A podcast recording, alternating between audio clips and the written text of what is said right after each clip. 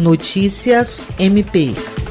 O Ministério Público do Estado do Acre, por intermédio da primeira Promotoria de Justiça Especializada de Defesa do Consumidor, instaurou nesta segunda-feira, 30 de novembro, um inquérito civil para apurar a notícia de que taxistas de Rio Branco estariam prestando serviços de corridas compartilhadas, utilizando as mesmas rotas e pontos de embarque e desembarque de passageiros que os ônibus de transporte coletivo urbano. Na portaria de instauração do inquérito civil, a promotora de justiça Alessandra Garcia Marques destaca destaca que uma ação foi ajuizada em 2019 pelo Sindicato das Empresas de Transporte Coletivo do Acre para que seja imposta a obrigação ao município de Rio Branco de fiscalizar e coibir a prática de corrida compartilhada e ao Sindicato dos Taxistas e Condutores Autônomos do Estado do Acre para que se abstenham de executar qualquer espécie de transporte coletivo remunerado na capital sob pena de multa diária. A promotora de justiça ressalta ainda que, na peça, mesmo com a judicialização da demanda, o Sindicol solicitou a intervenção do MPAC pretendendo ver solucionado o conflito referencialmente fora do processo judicial,